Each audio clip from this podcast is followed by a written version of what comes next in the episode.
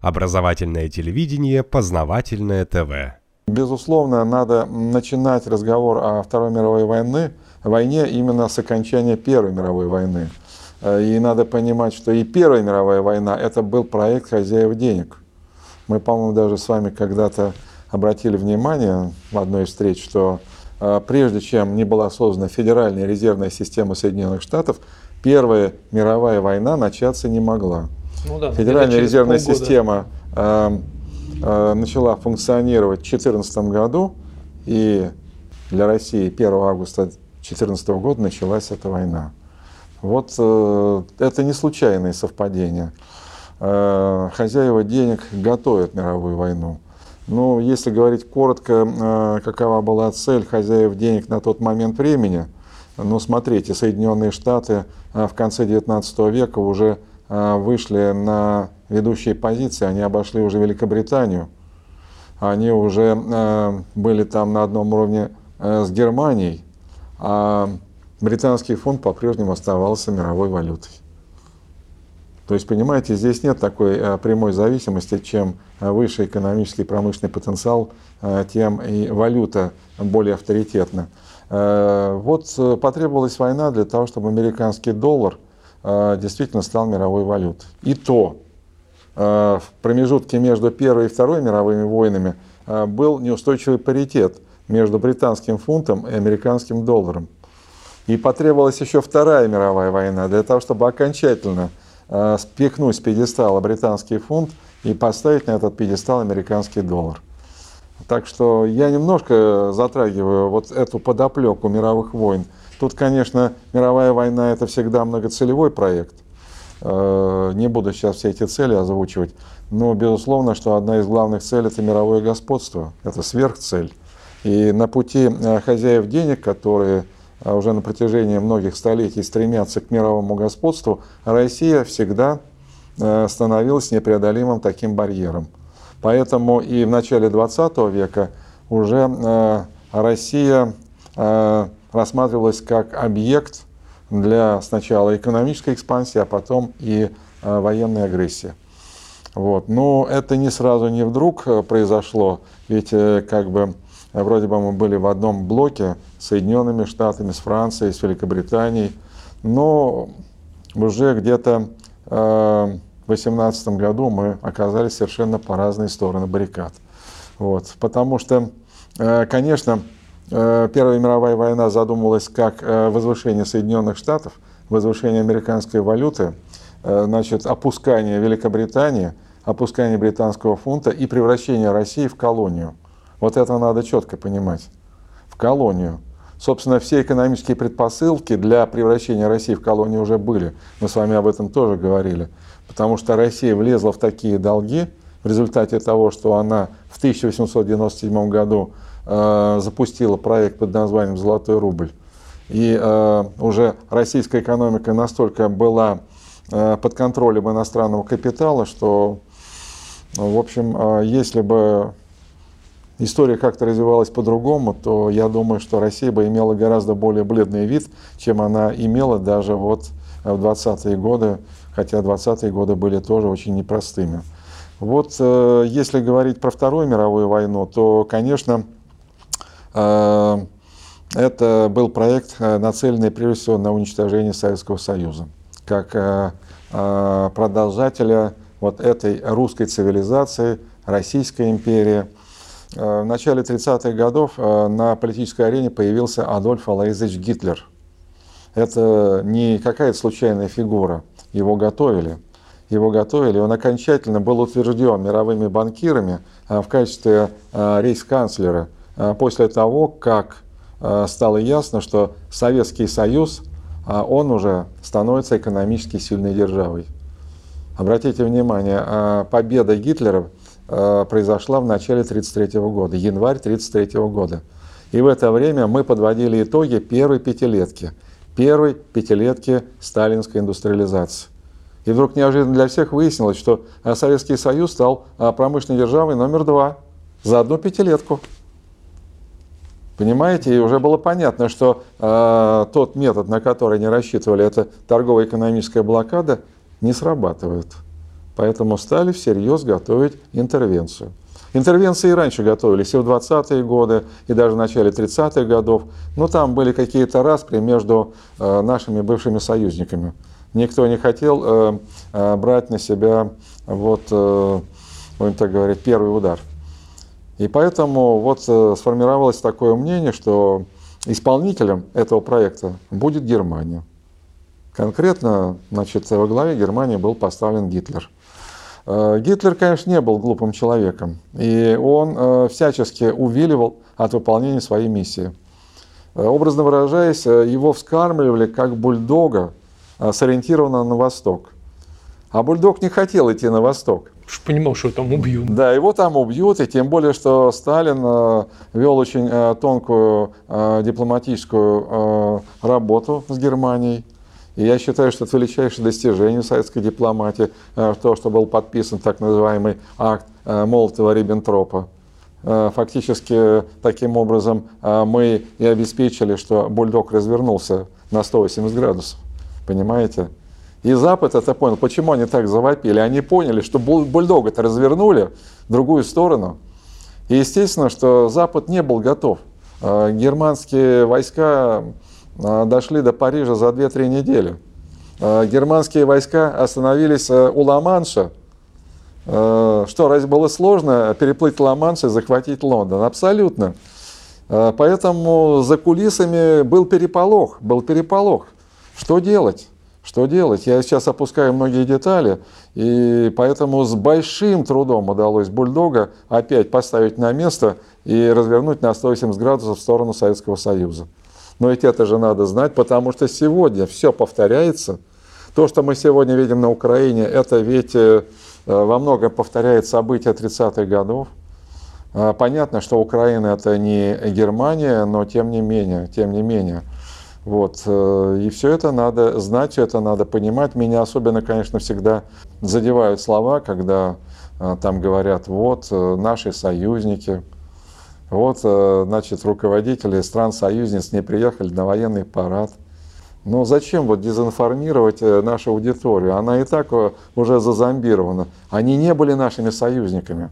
И более того, более того, когда уже была подведена черта под Вторую мировую войну, а она была подведена даже не при подписании акта капитуляции, а раньше даже.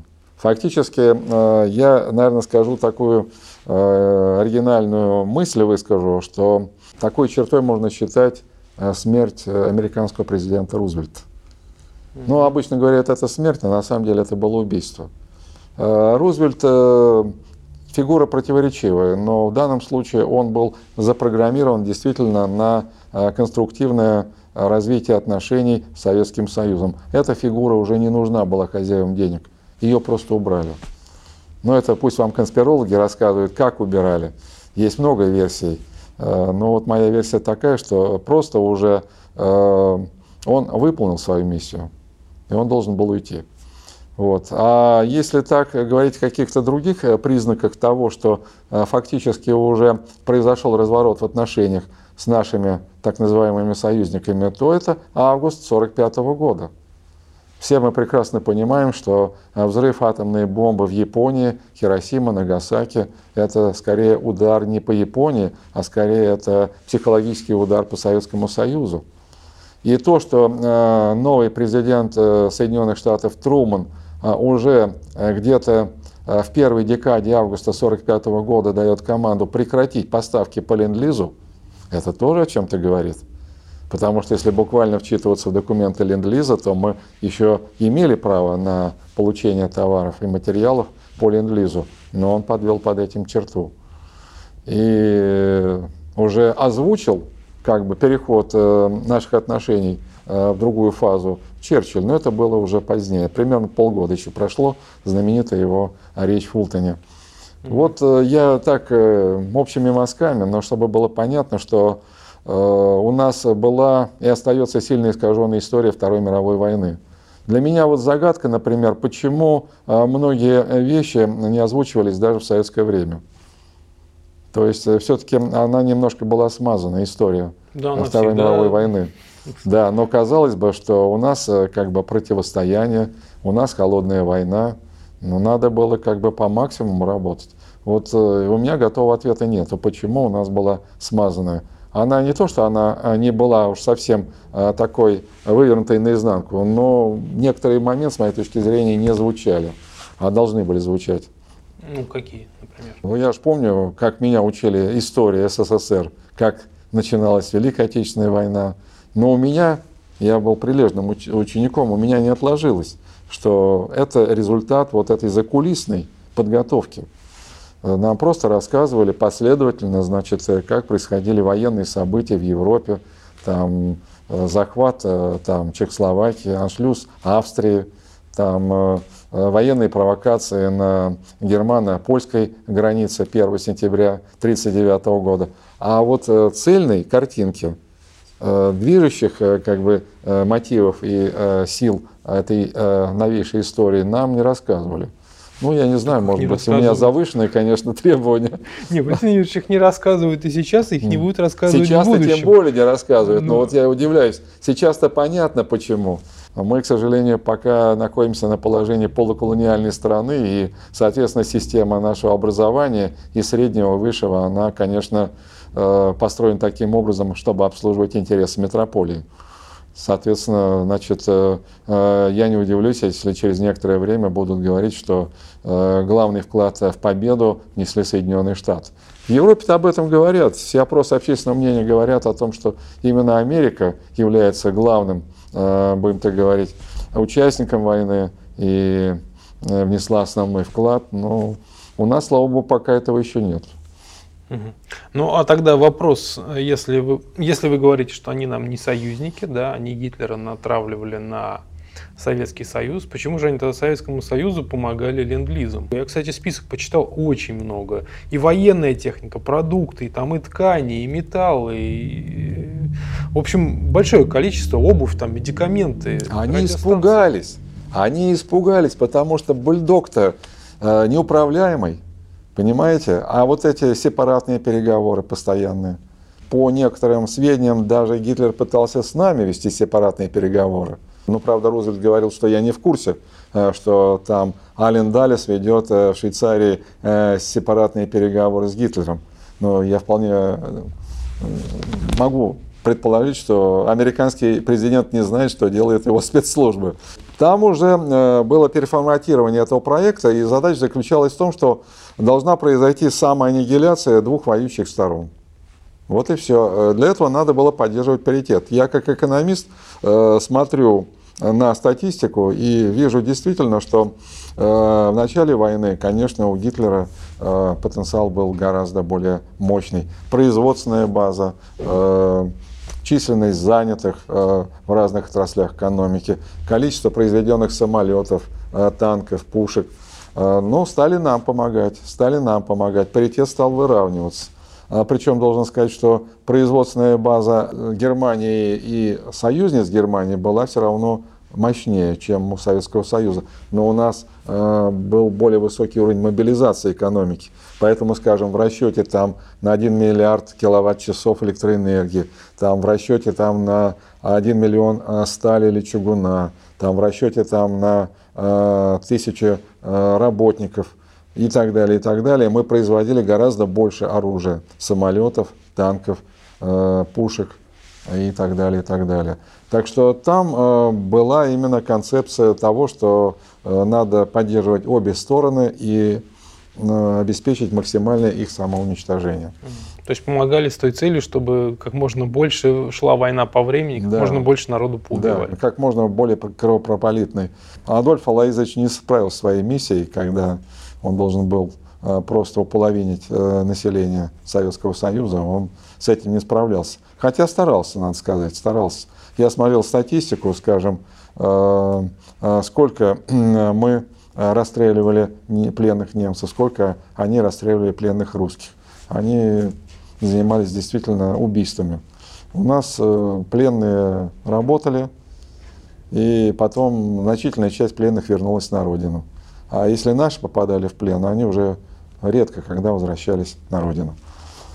Просто статистика интересная. Перед поездкой в Ульяновск где я открывал экспозицию «Экономика Победы». Я просто знакомился с этим. Формально как бы там наши потери больше, конечно, официально, значит, и гражданские, и военные потери у нас 26,5 миллиардов. Ну, Некоторые округляют 27 миллиардов. Ну, Раньше она была меньше. Да, ну тут, знаете, меняются методики расчетов. Ну а у Германии на несколько миллионов меньше общие потери. Ну, вот. то есть, получается, Вторая мировая война была просто большой мясорубкой для уничтожения населения. Да, совершенно верно. А совершенно. кому это надо? То, что хозяева мира давно уже вынашивают идею, что народу э, на планете слишком много, это очевидно. Поэтому это одна из таких как бы факультативных задач любой войны, э, как можно больше людей истребить. Вот смотрите, что творится на Украине. Да. Но это же ведь видно, что э, там просто мясорубка. Просто там не решаются ни политические, ни экономические задачи, там просто обычное уничтожение людей. Геноцид. Геноцид. И примерно по такому принципу э, развивались события э, во Второй мировой войне. Только размер побольше. Да, немножко. только размер. Хозяева денег, они считают, что населения слишком много. Поэтому э, где-то оптимально должно быть половина, а может быть миллиард. И в этом смысле та же вспышка Эболы, но это же проект, это тоже проект мировой закулис. Это особая тема. Просто таких проектов очень много. Это отдельная тема, можем специально э, поговорить про СПИД, про Эболу, там, про э, свиной грипп. Это все э, проекты мировой закулисы. И не просто мировая закулиса, а это именно хозяева денег. Это крупнейшие банки, это крупнейшие инвестиционные фонды. Вот. Имена, может быть, этих хозяев мы даже не знаем. Мы только знаем а, вот эти публичные фигуры, там типа Билла Гейтса, например, mm-hmm. Уоррена Баффета, но они если так вот э, выражаться по аналогии с картежной э, лексикой, то это где-то там ну, десятки, вольты, но никак не короли, не тузы. А кто тогда короли и тузы? Они, как правило, не светятся.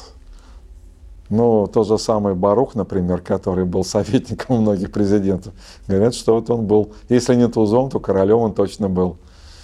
Бернард Барух был такой закулисный э, деятель. Э, в разных словарях по-разному начинается его описание. Некоторые говорят, что он был советником президентов, а некоторые начинают с того, что он был финансовым спекулянтом. А одно без другого невозможно. Ну, кстати, вот нам подсовывают этих Ротшильдов, Рокфеллеров, да, а оказывается, вот Барух гораздо больше и обладал э, силой, да, и каким-то влиянием, а все mm. на этих вот списывают. Но, а зачем тогда вот этим вот владетелям банков уменьшать население? Ведь банки, они деньги зарабатывают, или там корпорации.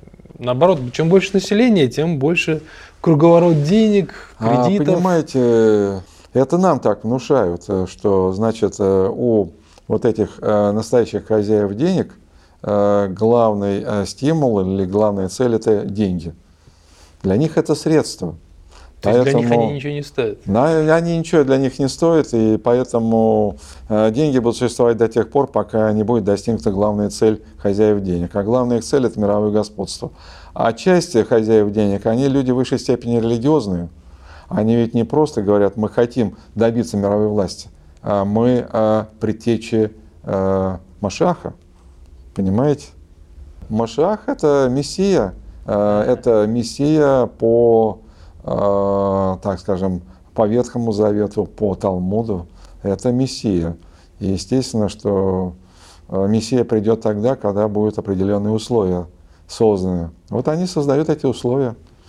Mm-hmm. Да, в том числе и на Ближнем, Среднем Востоке. Тот же самый Иерусалимский храм, который должен быть восстановлен. Вы же помните, я написал книгу «Иерусалимский храм как финансовый центр». В том числе там и об этом говорится, о том, что это для них это некий символ, это что-то такое сакральное? Ну, с одной стороны сакральное, а с другой стороны бытовая жизнь, это, ну, так как-то не всегда оно сочетается. Нет, а я и хочу сказать, что для 99% населения Земли это просто бытовуха. А вот э, те люди, они в высшей степени религиозные, у них есть высшие смыслы. А плебс, у него не должно быть высших смыслов в жизни, ни в коем случае. Если у них появятся высшие смыслы, они тогда перестанут быть рабами. Познавательная точка ТВ много интересного.